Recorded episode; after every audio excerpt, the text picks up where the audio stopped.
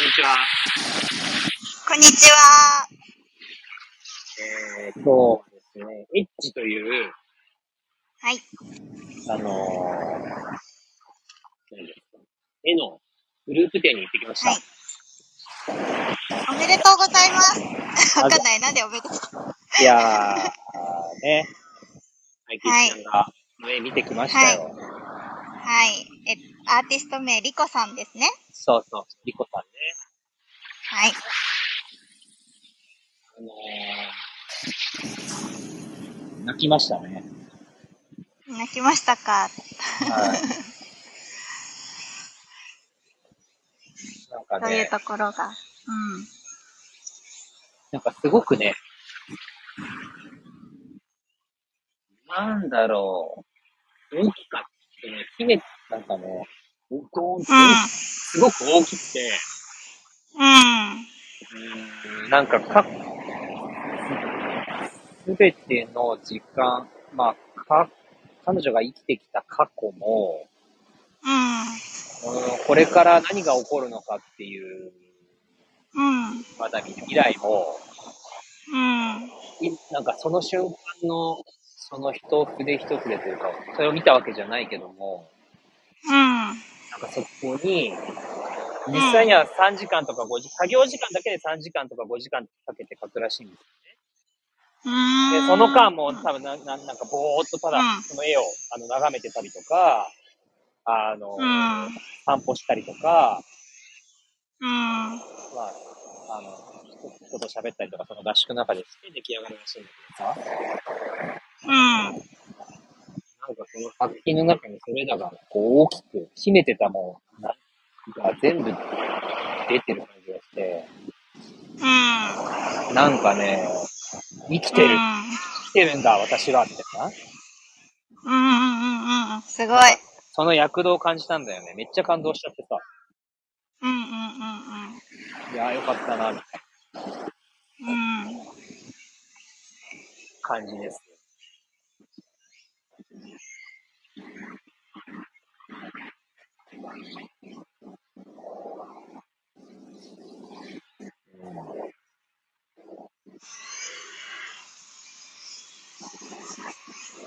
でもなんか感慨深いよね。なんか、うん。やっぱ、ね一円卓勝とともにこの2年ですかね。うん。過ごしてきて、なんだろう。福岡でお弁当を食べた時から、なんか、あの、始まってて、そこから考えて、その絵の、ね、絵に、絵を描き始めるところも見て、描いてるところも感じて、それでそこの、ね、展示するところまで来て、うん。で、展示前日の朝3時とか4時にやりとり、夜中してって私は、うんなんか、なんだろう、すごい感慨深いなっていうか、うん。なんだろう。ね。なんね、ちょっと言葉にならないんですけど。うん、わかるわかる。すごくわかうんうん。そう。なんか、その、こう、そぎ落としてた、そぎ落としていく部分とか、苦しかった部分とか、怖かった部分とか、る。も描かれてるというか、うん。そうそうそう。なんか、うん、綺麗に収めてるわけではなく、なんだろう。ね、全部を感じて。出してるというか、すごかったんよね、マジで。なんだろう、その、うん、なんかいろんなものが伝わってきて、絵か。らうん、うん、不思議なんだよ、本当にその、やっぱ幼少期からじゃないけうん、ど、うんなんか愛されてきたことも、なんか悲しかったことも、なんかきつかったことも、なぜかこう伝わってきて、うん、ね、本人は蓋してきたって言ってるけど、そのうん、うん、うん、10年に蓋してきたことがやっぱ絵絵があったんだって。それが初めて絵を描いたのが去年の12月だったから、うん。そうね、だね。それで、そう、1枚目の作品を、が、まあ、できたのが3月うん。で、あれよあれよと、で、今回のグループ展になって、うん。うん。なんか、嬉しいよね。意気読みでね、君読みボリューム1でね、書いた作品も飾られてて。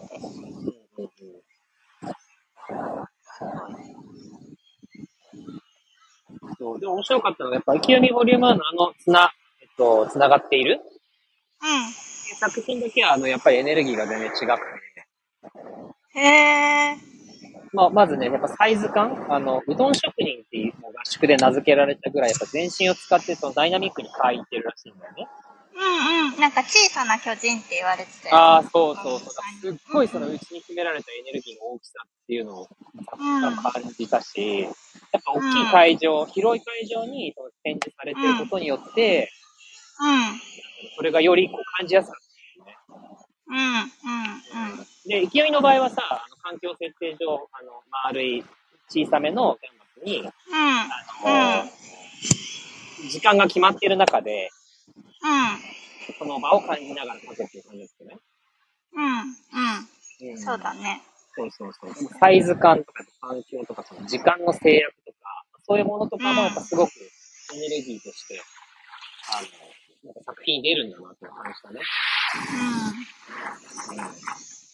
ん。でもなんか、その、いろんな書いてるプロセスとか、あいきちゃんすごいシェアしてくれてたんだけど、なんだろう。その時その時の今ここ全身で、うん。あの、書いてるっていう印象すごかったんだけど、なんかあの、意気読みボリューム1の作品は、うん。割と私は本当になんか次元飛んで、時間軸飛んで、なんだろう、お弁当食べてた頃を思い出したんだよね。えー、逆に？そうそうそうそうそうそう。なんか、それをも繋がったみたいな。この時でさえも繋がったみたいなうん。感覚の作品っていうか、こじんまりっていうか、なんだろう。そうそう、小さくうん。なってた時みたいな。だけど、中、その、中はすごい躍動感あふれて、エネルギー高くいるけど、収まってたみたいな時を感じたかな。うーん、確かに。もう、なんだろうね。確かにね、決めてる感っていう、だって、全然違うもんね。大きさもね、全然違うよね、多分ね。めちゃくちゃいい顔、あの、合宿中のね、写真とかやっぱ描いてるうんうんうん。顔とか、うん、そうだね、話すごいよね。お話しさせていただいてる時の、なんか雰囲気ももちろんですけど、うん。なんかすごくいいなって、感じるね、感じるね。いいですね。うん。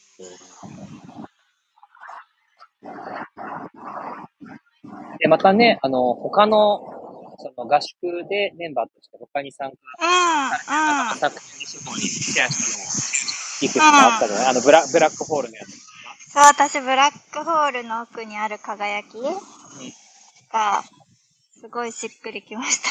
かなり。個人的にですけど。そう思っておきましあありがとうございます。めちゃめちゃ、めちゃめちゃしっくりきましたね。た。あの、なんかやっぱ書いてらっしゃるメッセージとかもすごい、うん。なんか、あれでセットなのかなっていうぐらいの作品。うんうんうんうん。だから、そうね。そうそうそうそう。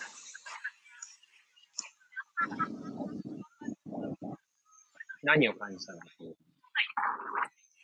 いやー、なんか、なんだろうな。なんて書いてたっけ？えっと、明けない夜はないとか、うん。日はまた昇るという言葉は、なんだろう。とてもなんか大切なことを伝えていると思うけれども、なんか、なんだっけ、言い古されすぎたりとか、当たり前に感じすぎてたりして流されてる。つい受け流してしまいがち。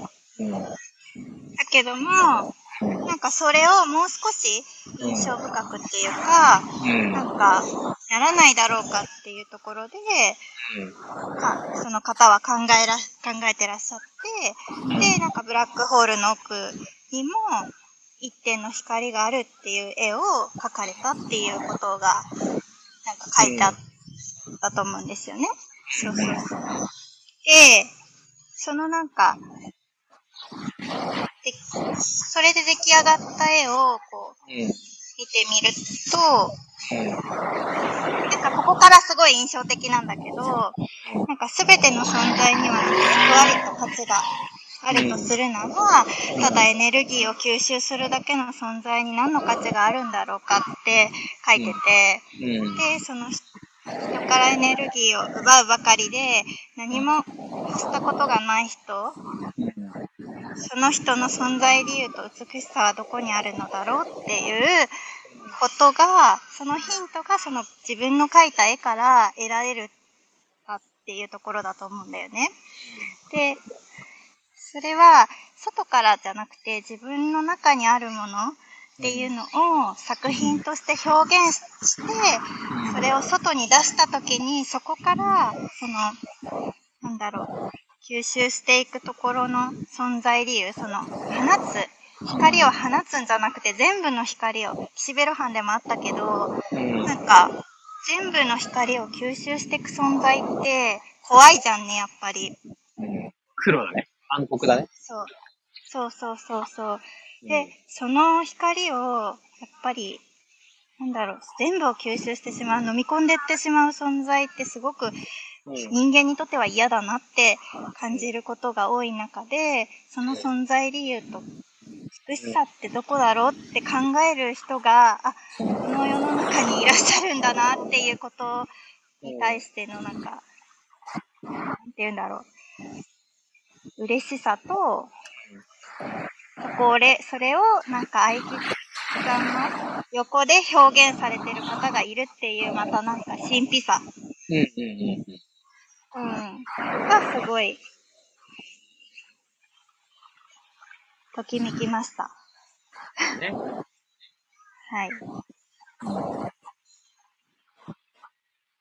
本当に我々も日々、ね、選手の中で、うーん、なんでしょうね、その、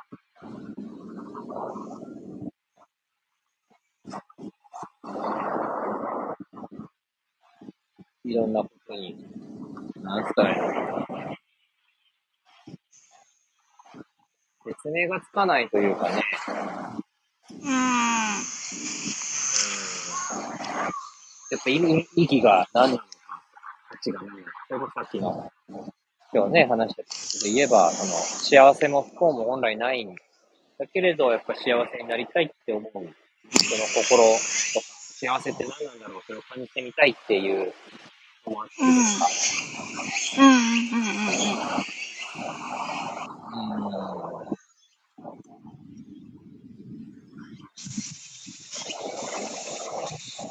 うん。いろんな次元を、とか時間軸を行き来したりしてるじゃないですか。してます、してます。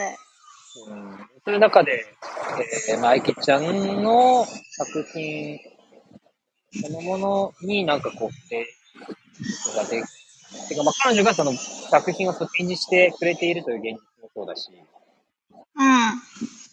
うん。うん。まあ、そこの、ね、うん。主催者の方とか、うん。あの、ホームページ、ホームページもすごく素敵だしさ、素敵。あれは本当に素敵だった。メッセージもすごくしっくりくるそう。しう、ん。本当に。なんか、それが嬉しいよね。うん、すごい嬉しいね。そういうのにこう出会えて触れられるっていうのがすごくうん。嬉しい。うん。そうそうそうそう。なので、まあ、なんか人間として、こう、居場所というかね、物理的な、その、うーん、精神的な居場所みたいなね、ものを、こう、まあ、感じづらくなってたりする部分が大いにあるんですけども、はい。うん。まあ、なんでしょう。ただ、まあ、それ、その次元でそれを捉えるとか、ってなるとそうだし、まあ一方で、えー、そうじゃない出来事、現実というか、うん。っていうのも同時に存在して、うん。うーん、ごく、なんでしょうね。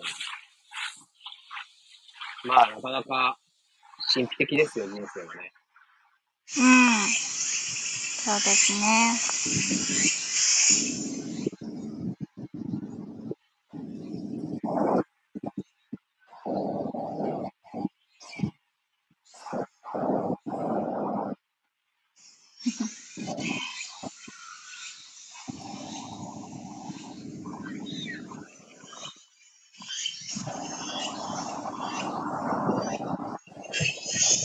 感じ？そんな感じですかね、今日。いや、でも、なんだろうね。すごく感慨深いっていうのがやっぱ一番て、あの、言葉にすると近いかもうん。いや、本当に感慨深いですよ。ね。そうそう。なんか一言ですごい良かったとか、なんか、うん。そういう感じではないんで、そうね。そう、なんそかう、そうね。そうそういう、そそういう、なんか、そうね、感慨深い感動の仕方をしましたね。うん。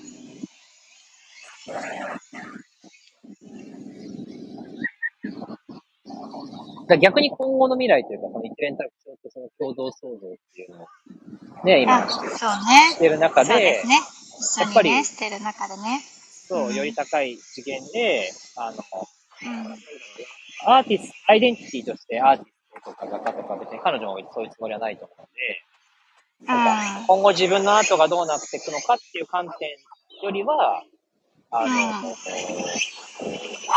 なんていうの一、なんだろう、他のアイデンティティもあるわけじゃない、プライベートとか。そうね。あるね。そうそうそう。まあ、お仕事ももしかしたら、ビジネスとしての何か別のことっていうのももしかしたら絡んでくるかも。でもそれがじゃあ、うんアートと関係ないとか、プライベートで過ごしてる時間はアーティストじゃないとか、そういうことではなくて、うんか。といってその全てをアートに集約するためにやってるわけでもなくて、そうだね、そうだね。勝手になっていく感じだもんね。そうそう、やっぱ昇華されていく、それにこう結果現れていくものなんだろうなっていう話をね、あの会場でうん。作品を眺めながらさせてもらったんですうん。最高じゃん。そうそうそうそうそうそう。うん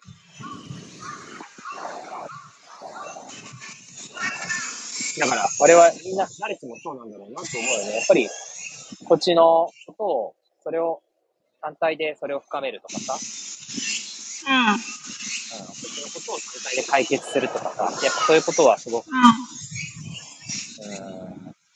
結果的に深まらないし、結果的に解決しん。ない。うん。うん。うんうんそうね。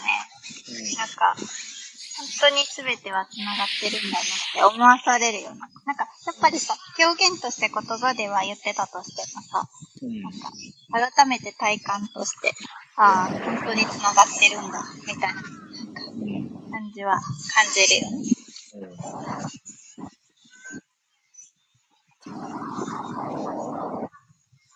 そうそう。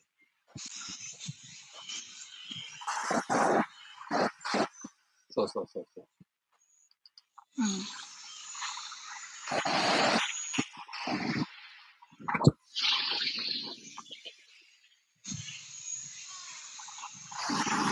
ね、なんだろう、つながりうん。が感じられる、見える、聞こえる次元っていうのに、ちぱ自分ができるだけ、うん。純度高く、感度高く、うん。あの、居続けるかうん。そうね。で、その、そのエネルギーで、を巡らせられるか。うん。で、すごく経験できることが変わってくるなって思。うん。なんかすごいしっとり系ですね。本当ですね。今日どうしたんでしょうね。なんかちょっとそういうのもなんか何もできないんで、ちょっとどうしてこんなしっとりなのかもちょっと分かってないんですけど。なんでこうなったかもちょっといまいち分かってないんですが。まあいいんじゃないですか。そんなこともあります。はい。いや、だってさ、なんか、まず、ちょっと、さっきビデオチャットした時に、こう、一世、こう今、海にいるいるじゃない？海にいてさ、こう、夕日が当たりながらさ、普通に喋ってさ、で、愛吉ちゃんのさ、なんか、うんその、展示について語り合ってたからさ、その延長でアートフロー撮ってるからさ、うんうん。ちょっと自然にそうなっちゃうよね、やっぱり。うん。うん。なんかしみじみしちゃうというか。しみじみしちゃうというか、やっぱ、なんだろうね、感慨深いんだろうね。なんかあの頃、なんだろうね、鮮明に覚えてるからなのかな、あの頃からは、こう、うん。日々というか。